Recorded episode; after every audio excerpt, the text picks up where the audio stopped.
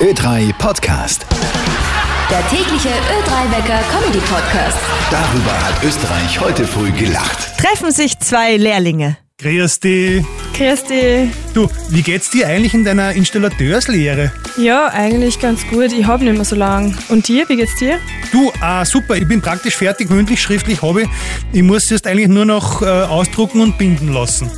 Was musst du ausdrucken und binden lassen? Na, meine Abschlussarbeit.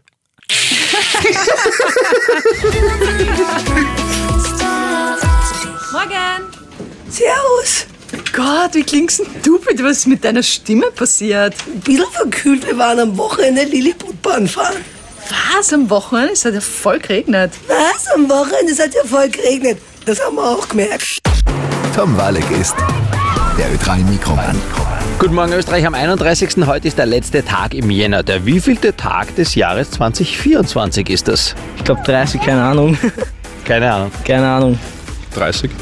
30 Tage. Also 30 sagt sie. Ja, 29 sind vergangen. Heute ist der 31.1., also der letzte Tag im Jänner. Der wievielte Tag des Jahres 2024 ist das? Ja, der 30. Tag im Jahr 2024. Woher weißt du das? Nur weil es der 30. Tag ist. So einfach ist es, oder? Ja. ähm, äh, 100, ah, 100, 366 Tage. Heute ist der 31.1., der letzte Tag im Jänner. Das heißt, der wievielte Tag des Jahres 2024 ist das? Wie viele Tage? Heute ist der letzte 28. 28. Ja, ich glaube schon. Auswendig, im Kopf gewusst. Auswendig gelernt. Auswendig gelernt, oder? Ja. Das lernt man wann? Wie viele Tage des Monats hat? Äh, in der Volksschule. In der Volksschule.